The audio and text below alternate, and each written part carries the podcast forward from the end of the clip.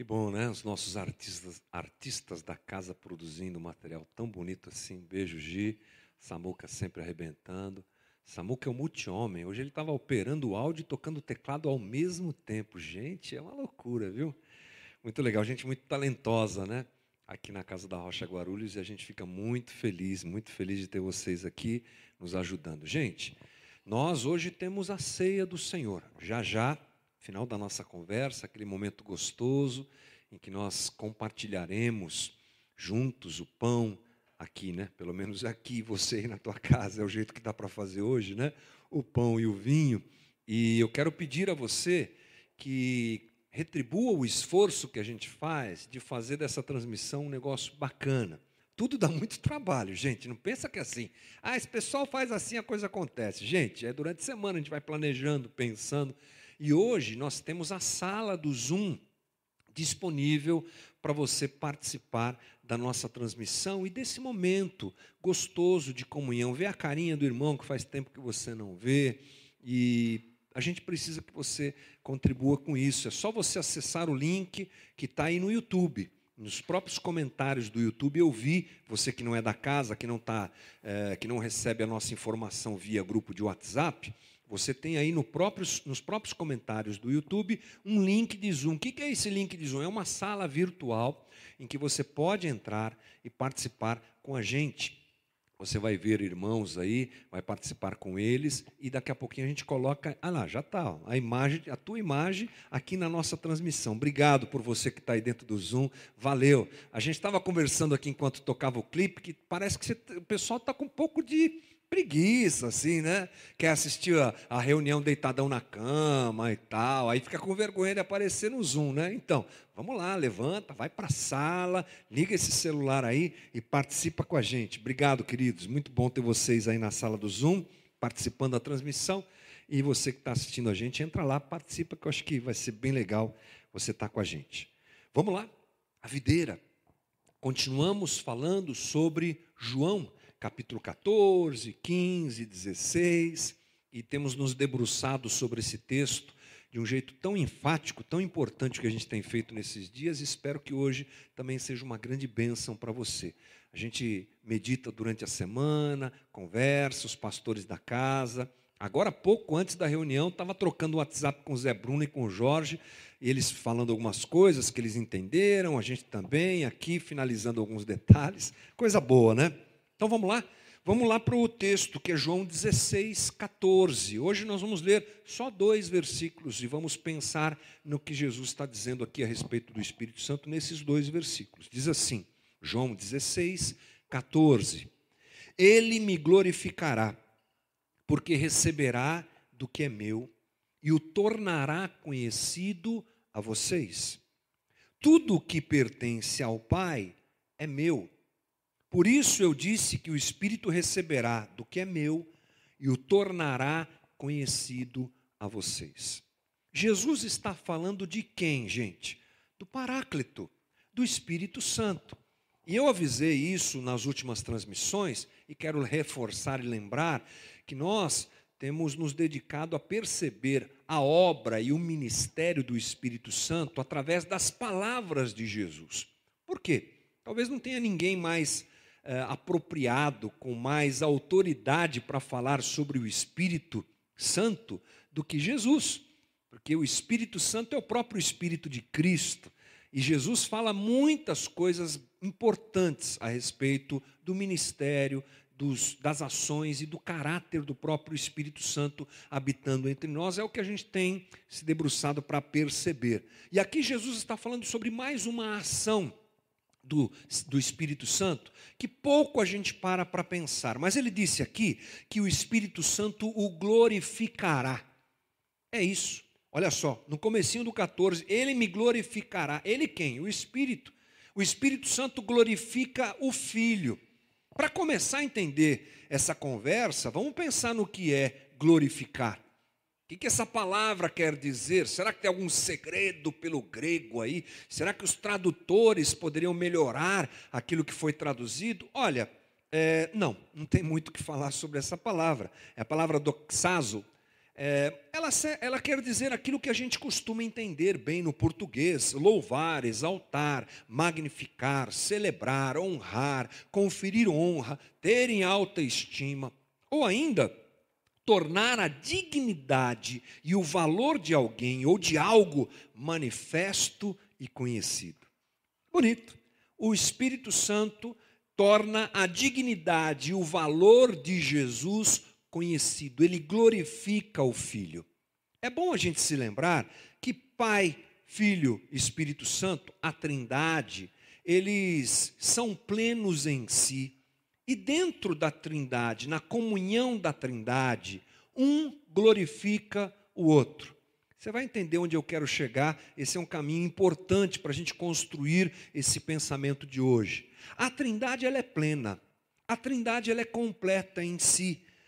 E há um movimento que a Trindade faz onde um participante da Trindade, o Pai, honra o filho, o filho, o filho honra o Espírito. É uma coisa muito linda esse movimento que a Bíblia nos mostra que é verdade. Vamos conferir? O Pai glorifica o Filho. Veja comigo João 8:54. Respondeu Jesus: Se glorifico a mim mesmo, a minha glória nada significa. Meu Pai, que vocês dizem ser o Deus de vocês, é quem me glorifica. O Pai glorifica, exalta o Filho. Agora, não fica nisso. O Filho glorifica o Pai. Olha que legal. João 14, aliás, João 17, 4. Eu te glorifiquei na terra, completando a obra que me deste para fazer. É Jesus falando sobre o Pai. Aliás, ele está orando a Deus e ele diz isso. Pai, eu te glorifiquei completando a obra. Então, Pai glorifica o Filho, Filho glorifica o Pai, e agora nós acabamos de ler que o Espírito glorifica o Filho, que é o capítulo 16, versículo 14. Ele me glorificará. Portanto, é uma ação intercambiável dentro da Trindade. E há uma coisa muito linda que acontece com a Trindade. Ele, a Trindade nos convida, como seres humanos, como é, criação de Deus, a participarmos disso. Interessante, hein? A Trindade é plena na sua autoglorificação e ela nos convida, Deus nos convida a participarmos disso. Na verdade, essa é a vontade de Deus e nós fomos criados para isso. Você já ouviu isso? Para que, que você foi criado? Você foi criado para a glória de Deus. Essa resposta está certa. Às vezes nós não sabemos muito bem o que ela quer dizer, e é esse caminho que a gente está trilhando aqui hoje. Mas eu preciso saber que a Trindade é plena na sua glorificação e nos convida a participar disso. E perceber isso, eu não sei como é que isso chega até você, essa informação fidedigna do texto bíblico chega até você, mas para mim é um chamado muito especial. Me sinto extremamente honrado. Eu, Hamilton, pecador, eu aqui, cheio dos meus problemas, das minhas limitações, participar da exaltação que é feita dentro da Trindade, isso é maravilhoso, mas é o que Paulo diz. Vamos lá? Efésios 1, 11. Além disso, em Cristo, nós nos tornamos herdeiros de Deus, pois Ele nos predestinou conforme seu plano e faz tudo, perdão, e faz que tudo ocorra de acordo com a sua vontade. O propósito de Deus era que nós, os primeiros a confiar em Cristo, louvássemos a Deus e lhe dessemos glória. Jesus nos chama, nos adota, o Pai nos adota como filhos. E Ele nos dá o privilégio, desde o início de tudo, de sermos chamados para glorificarmos o Seu nome. E o homem foi chamado para isso, gente. Agora, você percebe, no decorrer da história da humanidade, Deus trabalhando e pontuando isso em cima, por exemplo, de Israel. Porque o homem foi chamado para glorificar a Deus, mas você sabe muito bem que nós rompemos com ele. Nós desejamos autonomia e largamos Deus, como se nós pudéssemos fazer isso, né? É claro que não podemos, mas nós viramos as costas para Ele. Ok, Deus então começa o seu plano de redenção, lá em Gênesis capítulo 12. A partir daí você vê o, o foco de Deus em cima de Abraão e toda a sua família, chegando ao cúmulo, chegando ao pico, com a saída do povo de Israel do Egito, já uma nação. Aquele povo que ele forma a partir de Abraão em capítulo 12 de Gênesis, em Êxodo ele tira do Egito, é um povo, é uma nação. Essa nação é chamada para glorificar a Deus. É um chamado exclusivo e direcionado para Israel. Vamos conferir no texto, claro. 1 Crônicas 17, 23. Agora, Senhor, que a promessa que fizeste a respeito de teu servo e de sua descendência se confirme para sempre. Faze conforme prometeste, para que tudo se confirme, para que o teu nome seja engrandecido para sempre. E os homens digam: O Senhor dos exércitos, o Deus de Israel, é Deus, de, é Deus para Israel, e a descendência de teu servo Davi se manterá firme diante de ti. Esse aqui é um texto de tantos que nós temos no Velho Testamento que demonstra uma coisa, gente. Deus chama Israel e cria Israel para sua glória, para que todos os povos ao seu redor, que aliás eram é, tomados pela idolatria, pudessem conhecer a Deus e se aproximarem de Deus e serem salvos por Deus e serem redimidos por Deus através de quem? De Israel. Israel deveria brilhar para aqueles povos. Você sabe que não é isso que acontece, né? Porque Israel falha, Israel se mistura com povos idólatras. Israel tem hora que tem altos, tem hora que tem baixos. Tantos, tantas essas situações que há momentos em que Israel na história é tomada pelos inimigos com força, eles são é, levados para o cati, para o cativeiro mais de uma vez. Você sabe bem dessa história, você conhece um pouquinho a questão bíblica e a história de Israel. É realmente isso que acontece. Israel, há momentos em que Israel brilha como uma nação que exalta Cristo, que exalta Deus, melhor dizendo, mas há momentos que não. Eles simplesmente viram as costas para Deus. Deus vai construindo essa história, porque não para em Israel. Se Israel não cumpre o seu papel, vem Cristo. E Cristo é o cúmulo, é o pico máximo da história divina dentro da história da humanidade, e a partir de Cristo, sua morte e ressurreição, vem quem? A igreja. Quem surge? A igreja. Quem é levantada é a igreja. Adivinha para quê? Para a glória de Deus. Israel, o homem falha, Israel falha, agora é a vez da igreja. E quem é a igreja, gente? Eu e você. Somos nós, a igreja. Nós glorificamos a Deus. Muito legal essa conversa até aqui, mas é bom pensar que essa questão de glorificar a Deus precisa ser esclarecida por nós, porque às vezes as pessoas têm uma ideia de que Deus é Deus, um Deus carente. Ah, Deus criou os homens e a criação toda para ficar, ah, Deus, você é incrível, ah, Deus, você é demais, porque Deus ele é meio carente, ele tem uma autoestima meio baixa, ele precisa ser exaltado. Não, não tem nada a ver com isso, é claro. Claro que não. Como eu já disse, a Trindade ela é plena em si. Na verdade, Deus não precisava nos criar. Deus não, tinha, não tem necessidade nenhuma. Aliás, Deus não passa vontade, né, gente? Deus não passa vontade, Ele não precisava nos criar. Oh, ainda mais essa ideia de nos criar para que nós ficássemos bajulando a Deus porque Ele é carente. Nada disso. Deus cria todas as coisas para amá-las. Deus cria todas as coisas por amor é um Deus que, em seu amor, é, através do seu amor manifesto na criação, espera, deseja uma contrapartida também em amor, porque é assim que Deus cria o homem, é assim que Deus cria o cosmos em amor. Pensar na beleza dessa ação divina que não precisava nos criar, mas nos cria para nós nos relacionarmos com ela, a Trindade em amor, é algo que para mim é fantástico. É, pode parecer para você um pouco distante, um pouco longe da tua realidade, do teu dia a dia, mas não se esqueça, nós temos um porquê de estarmos aqui. E parte desse porquê é isso. Deus amoroso nos cria para se relacionar conosco, para nós termos o privilégio de nos relacionarmos com Ele. E quando nós viramos as costas para Deus e o rejeitamos, Ele coloca seu plano redentor, salvífico, como dizem os teólogos, para funcionar, até que chega esse momento em que nós estamos. Somos a igreja que glorifica a Deus por amá-lo, entender, entendendo o seu amor por nós. Agora, é bom pensar como é que acontece essa glorificação. É bom pensar, porque o texto diz o seguinte, João 16, 14, vamos ler junto. Ele me glorificará, porque receberá do que é meu e o tornará conhecido a vocês. Preste atenção. Ele me glorificará. Jesus podia ter parado aí, né? O Espírito Santo me glorificará. Mas ele usa aquilo que no grego nós chamamos de conjunção de subordinação, que é esse porquê.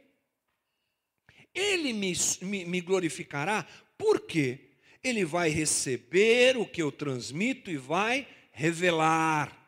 Então aqui nós temos duas palavras importantíssimas, esse porquê, que liga a primeira parte do o Espírito me glorificará com o resto. E esse resto inclui a palavra revelar. Aqui a palavra revelar, no texto que nós lemos aí, a tradução é usada é e o tornará conhecido, é isso.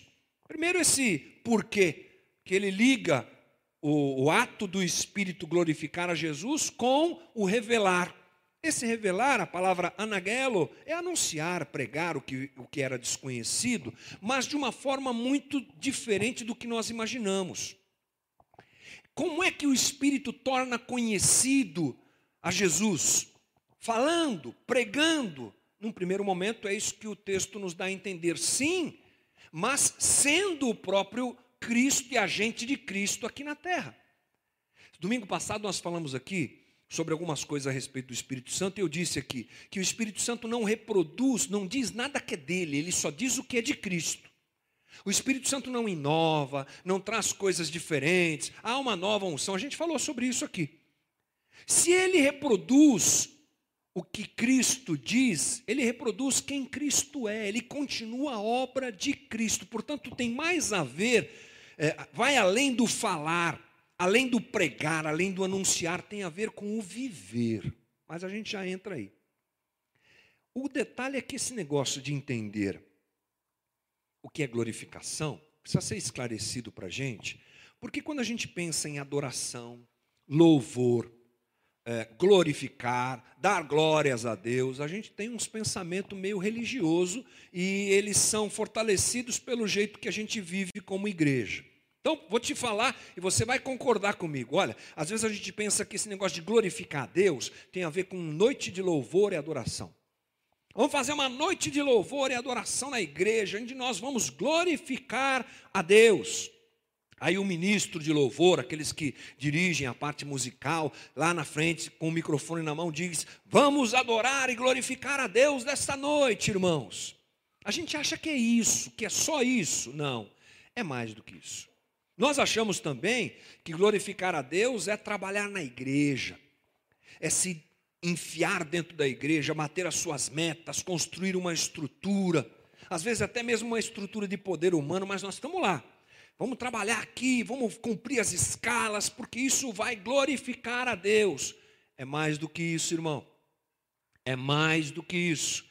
A gente acha que se nós tivermos uma comunidade muito grande, Vamos trabalhar para que a comunidade cresça. A gente vai alcançar o mundo com a palavra de Jesus e nós vamos ter a maior estrutura de mídia do mundo. Nós vamos derrubar a Globo. Uhul! Nós vamos glorificar a Deus. Não é por aí, irmão. Não é isso que glorifica a Deus. Ou, se a gente sai dessa ideia coletiva, comunidade, vai para a ideia, ideia individual, a gente pode pensar assim, também acontece muito. É, alcançar uma carreira de sucesso, ter sucesso na carreira profissional, porque quando eu estiver sentado naquela mesa, quando eu estiver ali mandando naquele monte de gente, quando eu tiver nas minhas mãos todo esse poder, eu estarei glorificando a Deus. E Deus parece que fica lá de cima torcendo por você, né? Torcendo pela gente. Vai, é isso aí. Passa nesse concurso, porque o dia que você estiver lá, você vai me glorificar. Quando você chegar nesse lugar de honra humana, você vai me glorificar. Não é isso, irmão. É mais do que isso. Alguns acham que uh, bens materiais, sucesso financeiro nesses dias, nesse momento que a gente vive, também é um instrumento para glorificar a Deus. Aí o camarada compra um carro novo, não tem problema nenhum comprar carro novo, mas ele coloca lá um adesivo na, no para-choque, no vidro, assim, para a glória de Deus. Foi Deus que me deu. Né? Como se a gente glorificasse a Deus por uma vitória pessoal, humana, aqui na terra. É, e a gente poderia colocar vários exemplos aqui. Ah, quando eu chegar em um milhão de inscritos no meu canal de YouTube, ah, vamos glorificar a Deus. Será que é isso? Ou será que não é? Será que essas coisas estão ligadas a glorificar a Deus? O que glorifica a Deus? Olha, gente, isso tudo é muito bacana e empolgante. Você pode trabalhar na igreja, agora não, mas quando voltar, você pode trabalhar na igreja. Trabalhe, doe-se para a igreja. Mas cuidado para achar, cuidado por achar que só isso glorifica a Deus. Tem mais. Você pode ter uma carreira de sucesso e eu espero e desejo mesmo que você tenha, mas cuidado, porque glorificar a Deus não é chegar num lugar de destaque social e humano. Cuidado, glorificar a Deus é mais do que isso. Tem mais a ver com a maneira que se vive do que com os resultados que se obtêm. Ouça isso. Guarde isso no teu coração. Glorificar a Deus tem mais a ver com o jeito que eu vivo do que com os resultados que eu obtenho. Você tem alguns exemplos na Bíblia de gente que foi muito bem aqui na terra, dentro da sua estrutura pessoal, mas de repente não glorificou a Deus. Poderia glorificar, mas não glorificou como, como poderia ter glorificado. Gente como Salomão, cara com uma glória espetacular, mas que fez um monte de presepada, que trocou as coisas, que permitiu a idolatria, ou seja, o resultado de Salomão pouco quis eh, ser, até certo ponto na sua vida ele foi bem, depois foi só ladeira abaixo. Mas eu acho que os grandes exemplos de glorificação a Deus vem de gente que, se nós olhássemos para essas pessoas hoje, nós diríamos: ih, é um falido.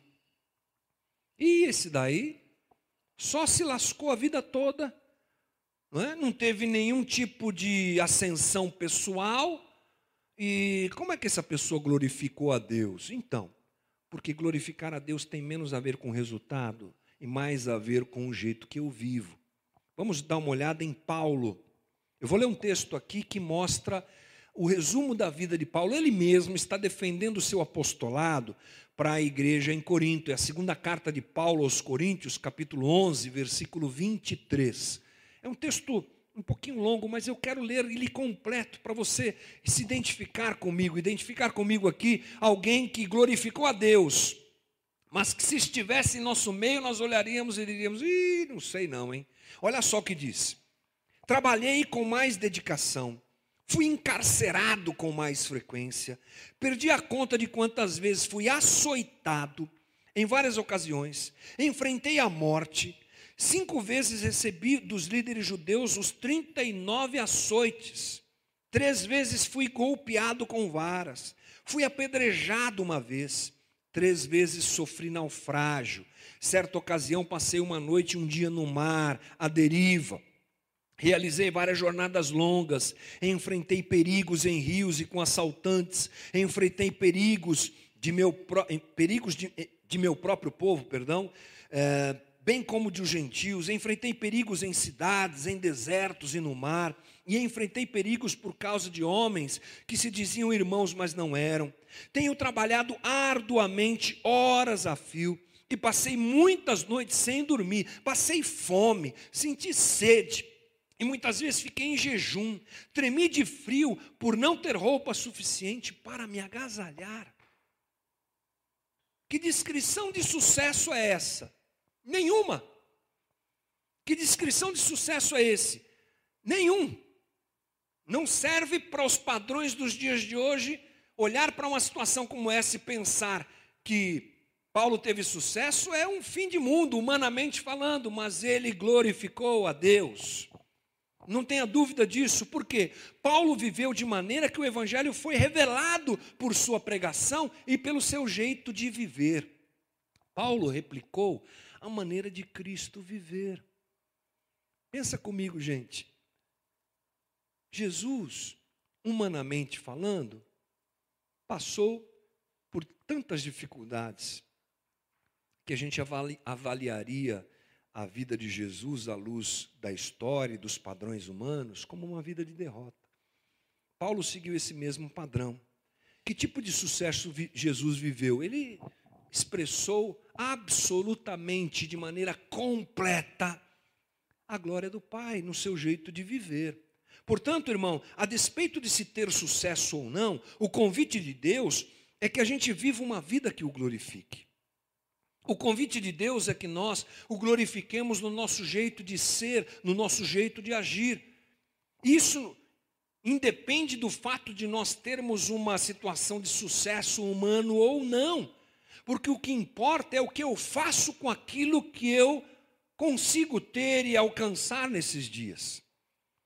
Pessoas podem ter muito e glorificar a Deus podem alcançar lugares de destaque na sociedade e glorificar a Deus. Pessoas podem não alcançar nada do que é tão importante para a sociedade em que a gente vive e também glorificar a Deus, assim como os outros, é, o vice-versa, como a gente diz, pode acontecer, porque tem muito menos a ver com o lugar que eu chego, aquilo que eu alcanço, aquilo que eu tenho, mas o que eu faço com o que eu alcanço, com o que eu tenho, com a minha vida, o jeito que eu vivo a minha vida é que é o detalhe. Glorificamos a Deus com a vida que em todas as suas manifestações aponta para Cristo. A vida que aponta para Cristo, quando, sempre, onde, em todas as áreas. Na vida profissional, na vida familiar, dentro da igreja, agindo, escolhendo, decidindo, optando, reagindo à vida, a gente espelha o Cristo a gente revela o Cristo. Porque foi assim que o Espírito Santo, como Jesus mesmo diz, é, glorificou o Filho, ele revela o Filho. Como é que eu glorifico o Filho? Chegando no lugar? Não, revelando o Filho, chegando ou não chegando, tendo ou não tendo, pobre ou rico, analfabeto ou culto, tanto faz. O que eu preciso é revelar o Filho, para quando as pessoas olharem para você e olharem para mim, elas enxergarem Jesus. Nós revelamos o Cristo, colocamos à luz Jesus através do nosso jeito de ser, do nosso jeito de viver. E isso quando? Em todas as áreas. Todas as áreas. Abraham Kuyper diz assim: não há único centímetro quadrado em todos os domínios da nossa existência sobre os quais Cristo, que é soberano sobre tudo, não clame, é meu. É meu. Jesus clama por todas as áreas da nossa vida, dizendo: é meu. Então, em tudo que é dele, ou seja, toda a nossa vida, nós revelamos a Ele. E nós precisamos tomar cuidado, porque a religião, ela geralmente leva a gente a pensar que a gente só glorifica a Deus quando a gente está envolvido com a religião. Por isso que essa fala do Kuyper é importante nesse momento. Porque a gente aprende que tudo, todas as áreas da nossa vida, ou qualquer centímetro quadrado da nossa vida, precisa glorificar a Deus. Quando a gente olha para a resposta de Jesus, lá em João 4, para a mulher samaritana, isso amplia o ambiente de adoração e glorificação para tudo que o homem vive. E isso aqui serve muito para a gente, porque a gente acha que a gente só pode glorificar a Deus dentro do ambiente da nossa religião. Só quando a gente vai para a igreja. E agora que a gente não vai para a igreja, o que é que faz? Como é que você está glorificando então a Deus, meu irmão, se você não está nem vindo na igreja? Se eu puxar aqui a tua ficha de, o teu cadastro de presença, tá cheio de faltas. Por quê? Porque agora você não pode vir para a igreja, então você não está glorificando a Deus. Cuidado, esse é um cuidado que nós devemos ter. Glorificamos a Deus não só nos movimentos religiosos que fazemos, mas a vida toda. Jesus responde isso para a mulher samaritana. João 4, 23. No entanto, está chegando a hora em que, e de fato já chegou, em que os verdadeiros adoradores adorarão o Pai em espírito e em verdade. São estes os adoradores que o Pai procura. Lembra disso? E por que Jesus responde isso para ela? Porque essa mulher pergunta: onde a gente vai adorar a Deus agora, Jesus? O Messias, o Mestre. Ela reconhece que ele é profeta e pergunta isso para ele. Aqui é, na, terra de Samari, na terra samaritana, aqui em Samaria, ou lá em Jerusalém, no monte Gerizim, ou lá em Jerusalém, no templo, onde que eu tenho que ir? E ele está dizendo, vai chegar a hora, ele está falando sobre a gente, está falando sobre nós. E agora não adoramos a Deus dentro de uma estrutura religiosa, mas adoramos a Deus na vida. Adoradores que o adoram em espírito e em verdade, quando? Sempre, aonde, em qualquer lugar. A gente revela Cristo. Não é o que Paulo diz? 1 Coríntios 10, 31. Assim quer vocês comam, bebam ou façam qualquer coisa, façam tudo para glória de Deus, para revelar Deus. Quando? Comendo. Uau! Quando? Bebendo. É, é. Que mais? Qualquer outra coisa. Ultrapassa o ambiente religioso que a gente tanto gosta de usar e pensar que só ali a gente glorifica a Deus. Glorifique a Deus na criação dos teus filhos. Glorifique a Deus na condução do teu casamento. Glorifique Deus, revele Cristo como o Espírito Santo faz e nos convida a fazer nas tuas atividades profissionais. Revele Cristo no teu jeito de lidar com as coisas da vida. Glorifique Deus, revele Cristo dentro da igreja, dentro da estrutura religiosa que a gente faz parte. Sim, mas tudo. Revele Cristo na hora de comer, revele Cristo na hora de beber, revele Cristo na hora de se divertir, revele Cristo no trânsito. Revele Cristo agora, nesse momento de loucura que a gente vive, nessa pandemia. O que, que a gente faz? A gente revela Cristo.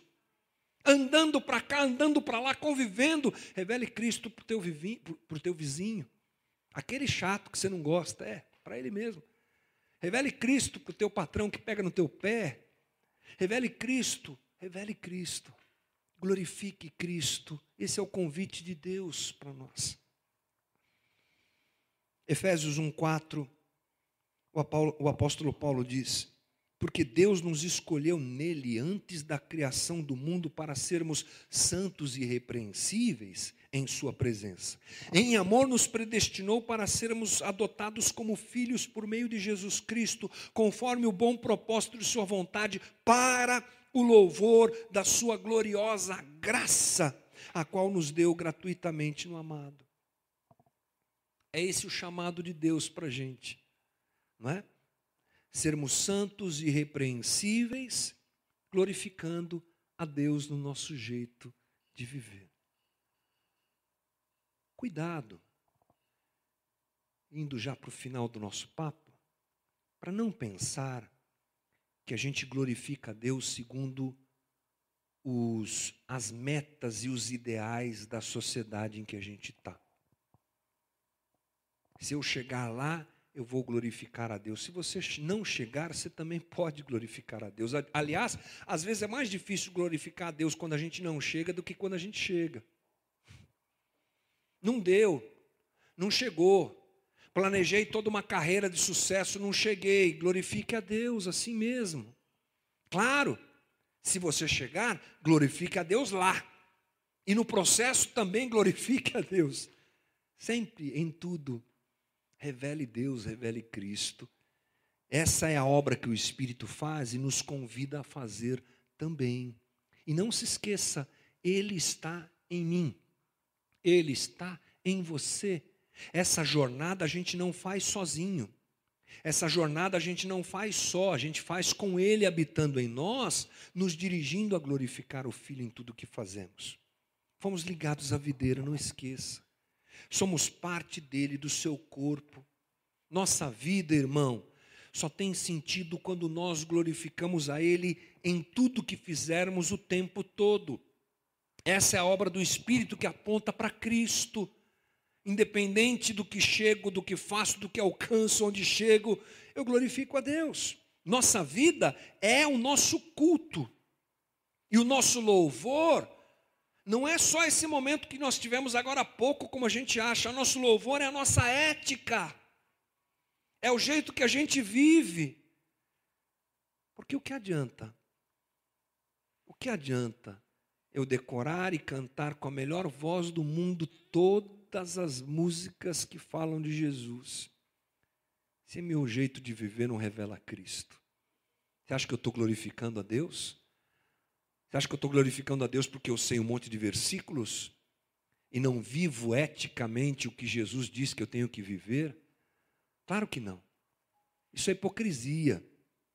Isso aí é coisa de sepulcro caiado. Isso é coisa de que imita o procedimento dos fariseus que guardavam tão zelosamente a lei, mas era um bando de gente hipócrita que não glorificava ao Pai, o Deus de Israel. Essa herança a gente não quer.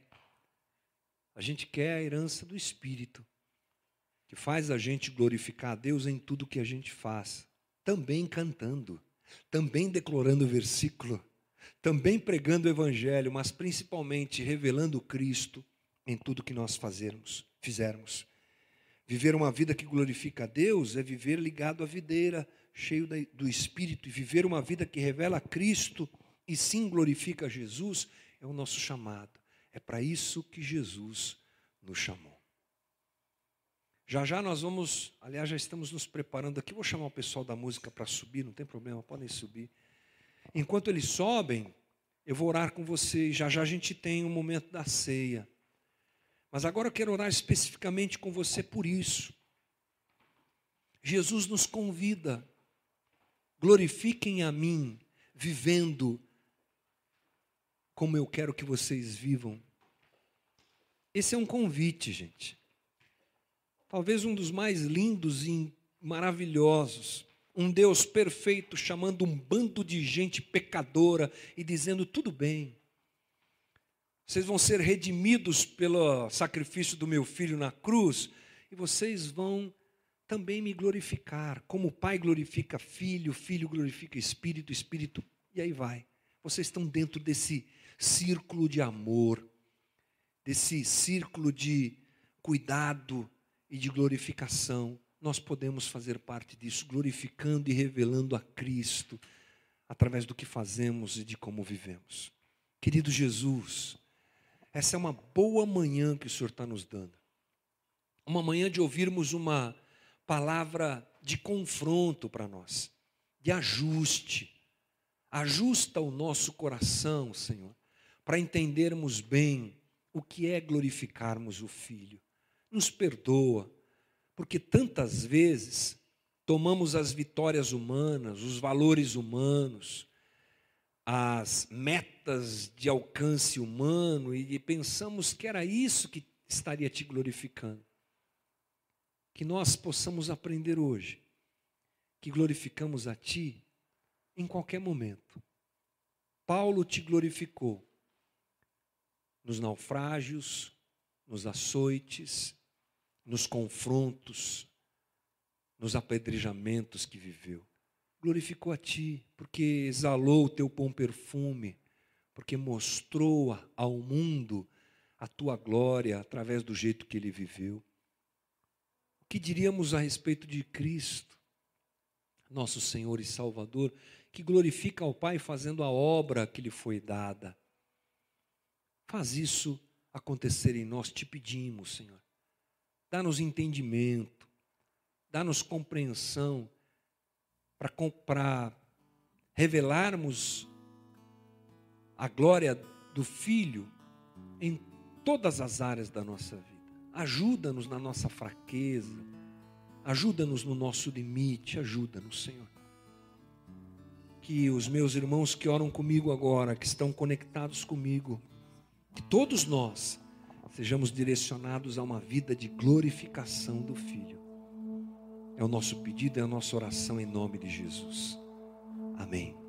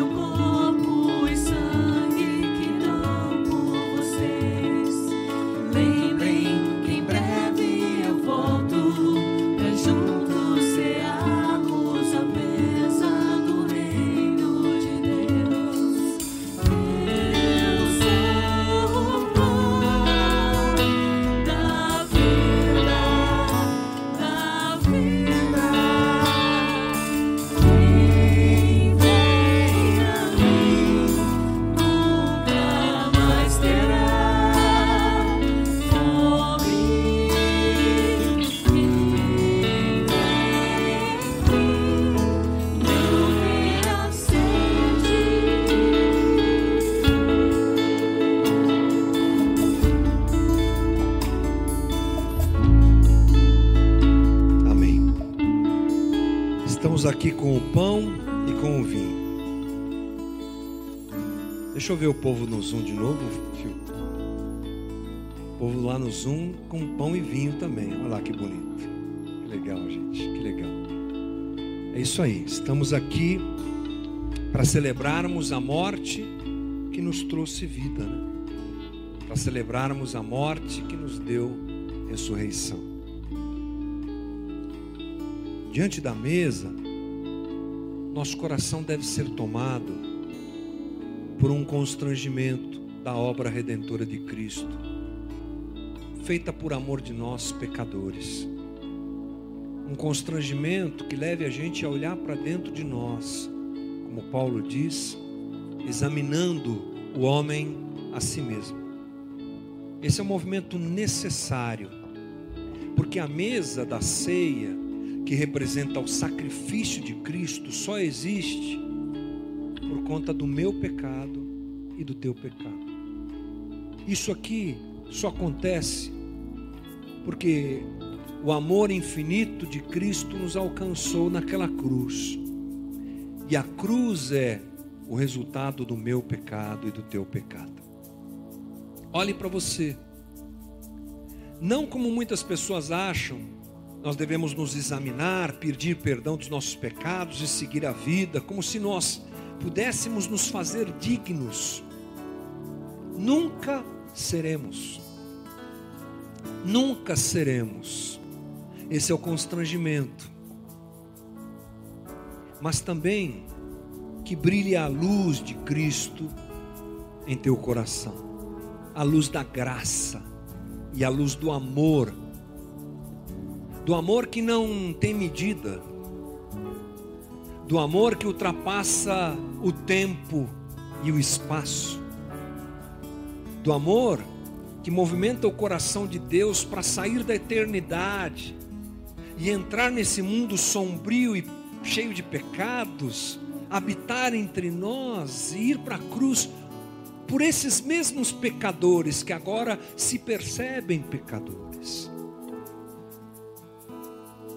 No meio do nosso autoexame, onde as trevas incomodam o nosso coração, que brilhe a luz do Senhor.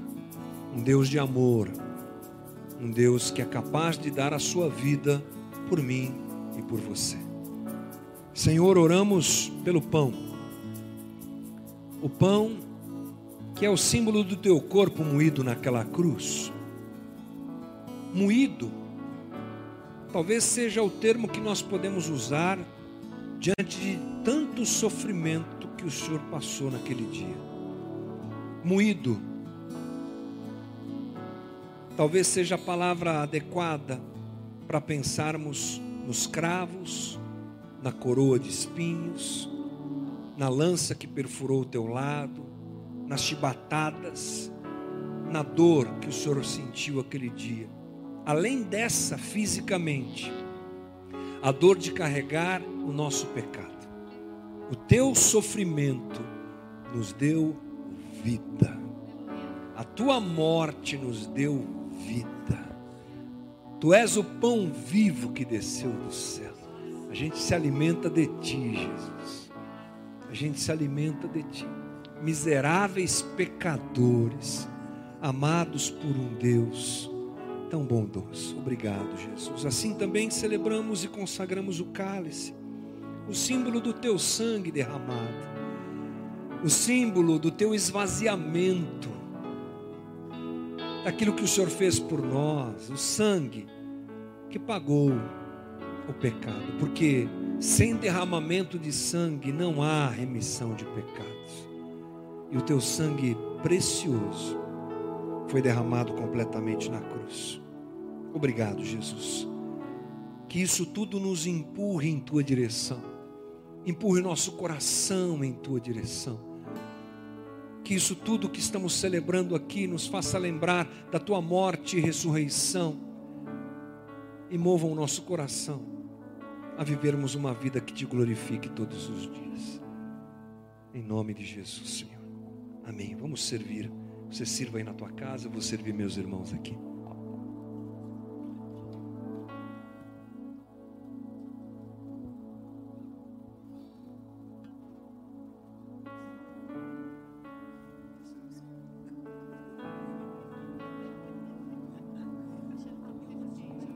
O pessoal me derrubou aqui, já foram servidos já. Tá bom, então vamos lá. E você, já está servido aí em casa? O pessoal da técnica já foi servido? Ah, então eu vou aí servir vocês, puxa vida.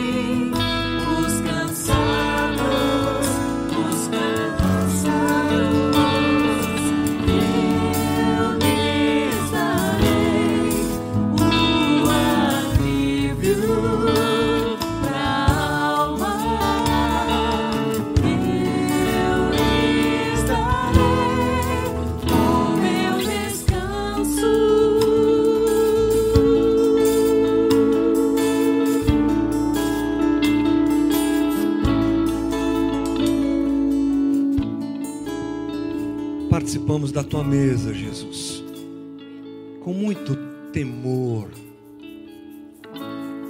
com muito temor diante da tua misericórdia, com muito temor diante do teu amor, amor que nos constrange, que esse pão alimente nosso coração, que esse pão alimente a nossa alma. É a nossa oração nessa manhã, Senhor. Como o teu pão, querido, em nome de Jesus.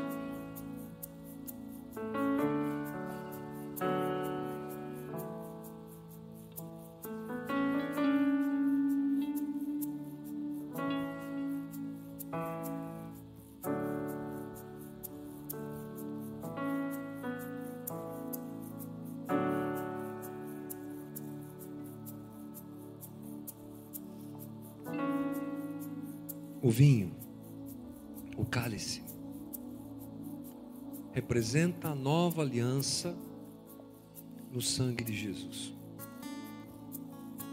O autor de Hebreus diz que o sacrifício de Cristo foi definitivo e completo. O sacrifício de Cristo foi um só. E a gente agradece a Deus pela sua misericórdia e pelo seu cuidado conosco.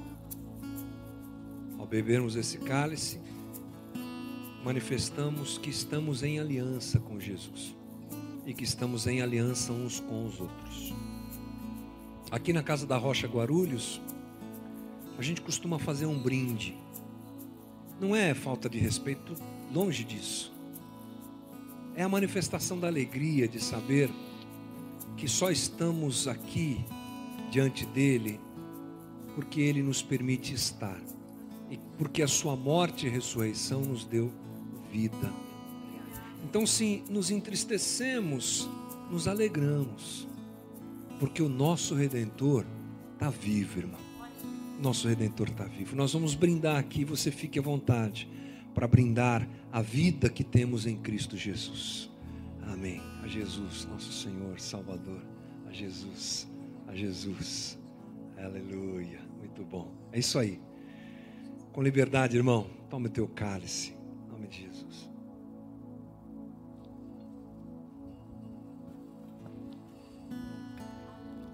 Muito bom. Amém, amém, amém. Muito obrigado, meus irmãos. Estou vendo vocês aqui no Zoom, ó. Legal. Deus abençoe.